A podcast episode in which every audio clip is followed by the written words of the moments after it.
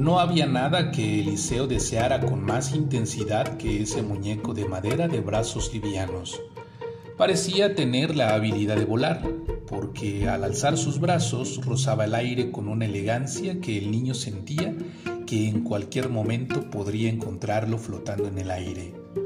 Cada tarde pasaba por la juguetería, lo miraba desde la vidriera y observaba su precio.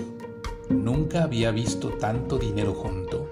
Sabía que jamás podría tenerlo, sin embargo, apoyaba la nariz contra el vidrio, miraba sus ojos y esos brazos y volaba un ratito en su imaginación.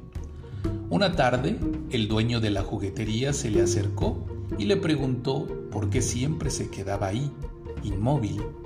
El chico sintió tanta vergüenza que se fue corriendo. Durante semanas, aunque sentía profundos deseos de hacerlo, no apareció por esa calle. Cuando finalmente ya no pudo más con sus deseos de ver al muñeco, fue hasta la vidriera cauteloso, intentando que nadie lo viera.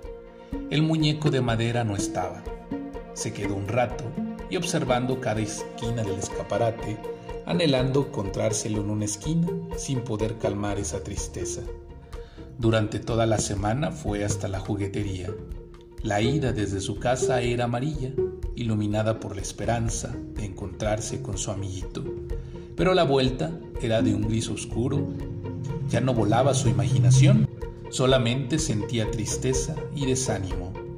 Pasó el tiempo y lentamente Eliseo fue olvidándose de esa extraña fascinación.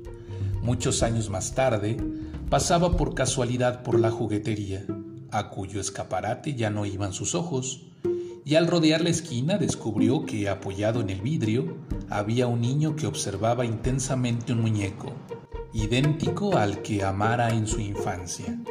Entró, saludó al juguetero y compró el juguete. Al salir, el niño había desaparecido. Lo buscó durante días, deseando darle ese juguete hasta que finalmente desistió. Una tarde, al volver al trabajo, sus ojos se toparon con los puntos negros de un muñeco de madera.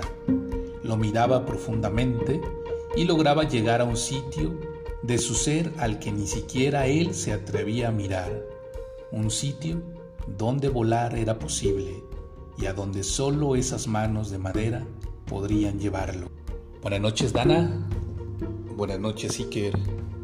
Buenas noches, Naye.